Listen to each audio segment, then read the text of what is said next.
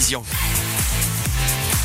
Bonsoir tout le monde, comme chaque samedi en fin de journée, il est l'heure de la tablée des sports. Nous sommes ensemble jusqu'à 19h et cette semaine émission spéciale puisque nous sommes en direct de Montreux Acrobatie, un événement qui se tient pour la deuxième fois sur la Riviera. Nous y reviendrons d'ici une petite demi-heure. Car avant cela, nous allons tout d'abord parler de cyclisme avec la première édition du Grand Fondo Suisse UCI qui se tiendra demain à Villars. Cette épreuve d'endurance accueillera certains des meilleurs coureurs amateurs de Suisse et d'Europe. Responsable de l'événement, Richard Chassot, nous expliquera ce concept en vogue. Et puis au rayon découverte, cette semaine, il sera question d'équitation et de course d'obstacles. Villarsa accueille durant le week-end les championnats valaisans d'hippisme. La discipline du dressage sera notamment à l'honneur. Nous avons voulu savoir de quoi il s'agissait. Et dans la foulée, nous partirons à la rencontre de Manu Dufaux, un coach sportif chablaisien qui s'est spécialisé dans la course d'obstacles. Il participait notamment au championnat d'Europe de Spartan Race aujourd'hui à Verbier. Là aussi, nous tenterons d'en savoir plus sur ce sport. À 18h30, je vous le disais, il sera alors temps de se consacrer à l'événement dans lequel nous nous trouvons, la deuxième édition de Montreux Acrobatie. Pour ce faire, nous accueillerons plusieurs membres du comité d'organisation ainsi que des participants à notre micro. Restez donc avec nous, la table des sports, c'est jusqu'à 19h. Bienvenue. Bonsoir Julien Traxel. Pour ouvrir cette émission aujourd'hui, nous prenons tout de suite de l'altitude pour parler de cyclisme. Les Alpes vaudoises feront office de terrain de jeu demain pour les participants à la première ou au premier Grand Fondo Suisse UCI à Villars. Annulé l'an dernier à cause de la crise sanitaire, cette cyclo-sportive s'inscrit dans un circuit international d'épreuves d'endurance. Une trentaine d'autres courses du même type sont en effet organisées tout au long de l'année, ce qui permet notamment d'organiser durant l'automne des championnats du monde de la spécialité labellisés par l'Union cycliste internationale et réservés aux amateurs. À Villars, les meilleurs pourront ainsi décrocher leur qualification mais il faudra auparavant venir à bout du tracé de 108 km agrémenté de quatre ascensions entre la station vaudoise et le col de la Croix. Présentation de ce concept en vogue avec le responsable de ce grand fondo suisse UCI, Richard Chassot, également patron du Tour de Romandie. C'est vrai qu'en en Suisse, il y a déjà pas mal de cyclosportifs. J'en avais organisé aussi quelques-unes que finalement j'ai stoppé parce qu'il y avait presque trop, à un moment donné, avant notamment le Covid, de, de cyclosportifs. On se partageait un tout petit peu les participants, difficile d'attirer ceux de l'étranger. Donc j'avais un peu euh, stoppé euh, l'idée. Puis bah, les Alpes via surtout Sergei Ashvanden, m'a demandé un projet en fait euh, pour le, le cyclotourisme parce que c'est quand même quelque chose maintenant qui se développe très très fort. Et puis très rapidement, on s'est rendu compte qu'avec notamment Alain Rumpf, un ancien coureur avec moi, qui manquait peut-être en Suisse le fameuse série UCI Grande Fondo. Cette série qui a une trentaine d'épreuves dans le monde, il n'y en avait pas en Suisse. Donc évidemment, comment plus, bah, vous le savez, on a l'Union cycliste internationale qui est dans le Chablais avec le Centre mondial du cyclisme. On s'est dit que c'était peut-être intéressant de déposer une candidature. Donc on a maintenant, pour les deux, trois ans à venir, la possibilité de développer cette UCI Grande Fondo dans les Alpes vaudoises et le Chablais. On parle de Grande Fondo. Euh, quand on entend ce terme-là, on pense à à, de l'endurance, à du cyclisme qui n'est pas forcément à la portée du premier cyclosportif venu. Il y a du dénivelé, il y a de la distance.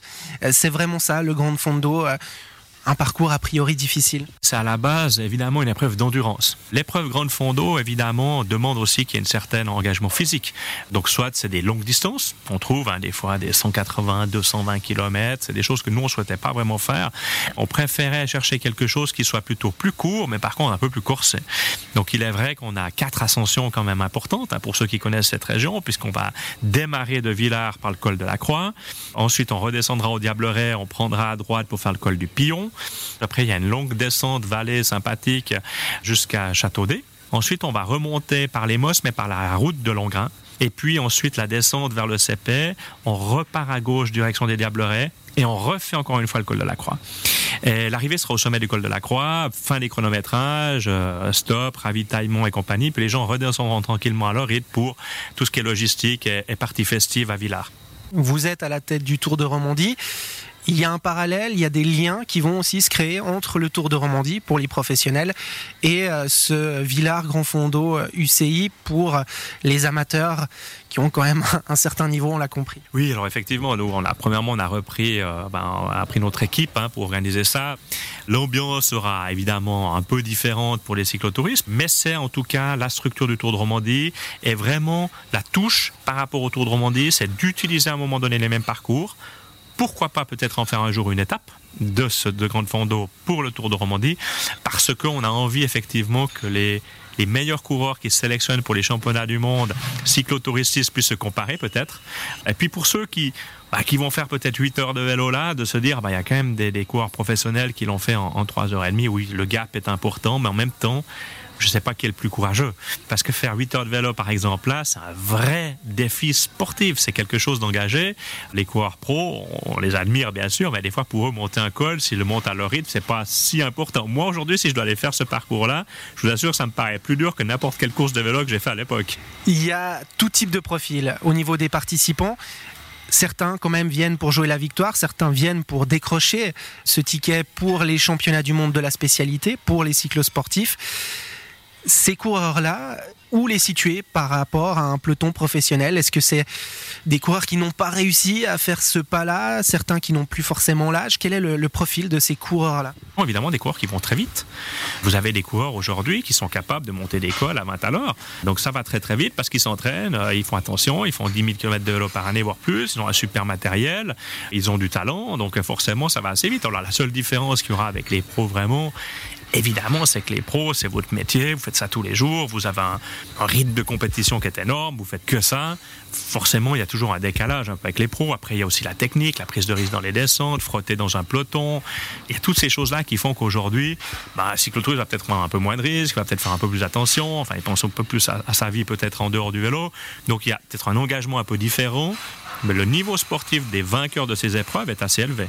Il y a un niveau très élevé, ça implique aussi, du point de vue de l'organisation, un niveau quasi professionnel. Oui, bah là, en l'occurrence, par exemple, sur les 30 premières minutes du parcours, hein, ils auront une structure style Tour de Romandie, c'est-à-dire des motos de sécurité, une route qui sera avec euh, des directeurs de course devant, et puis derrière, bah, une fois qu'on aura dit le délai de 30 minutes, bah là, on va leur dire, écoutez, maintenant, pour ceux qui n'ont pas réussi à suivre et qui sont à, à 35 minutes, maintenant, faites attention, parce que nous, on n'a plus la même sécurité, puisque les motards ne peuvent pas rester sur deux heures non plus, il en faudrait trop, puis ce serait un autre problème de sécurité d'avoir trop de motos dans, le peloton, c'est pas le but. Donc on leur dira euh, respectez la, la, circulation routière, restez à droite, faites les stops et les feux rouges. Il n'y en aura pas beaucoup de, feux rouges, mais, mais, faites attention quand même. Descendez bien à droite quand vous êtes une descente de col. Et on aura en fait un système d'information aussi pour ces gens-là. On aura des plantons fixes, donc on a mis en place un système de sécurité important. Donc je pense qu'on a fait le maximum pour qu'ils aient le plus d'espace pour vraiment faire la course. Avec, vous me le disiez aussi, une structure antidopage. Ça, ça fait partie euh, des impératifs pour pouvoir organiser cette série Grand Fondo.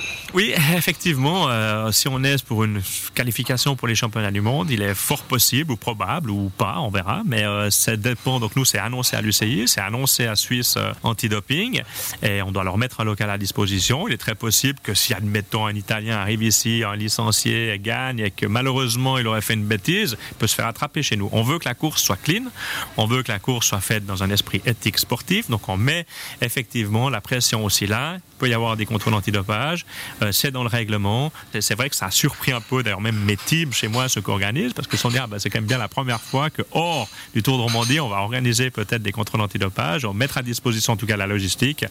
Voilà. Si on voit une faute, on a le droit dans notre règlement effectivement de ne pas valider un résultat s'il était fait d'une manière euh, impropre. Et la première édition du Grand Fondo Suisse UCI à Villars est donc prévue demain. Le départ sera donné à 9h depuis le centre de la station des Alpes vaudoises, alors que l'arrivée des meilleurs est prévue sur les coups de midi au col de la Croix.